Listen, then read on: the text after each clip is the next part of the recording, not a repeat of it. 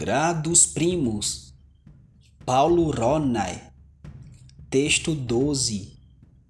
Dez cola orbilii pupili, Scolam orbilii pupili multi discipuli frequentabant, Sextus, Aulus, et Lucius discipuli orbilii erant, orbilius quotidie docebat pueros.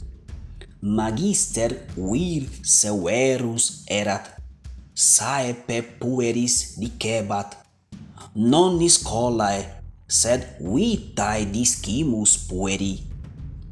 Magister discipulos malos non diligebat, et frequenter eos castigabat ideo pueri pigri magistrum orbilium plagossum vocabant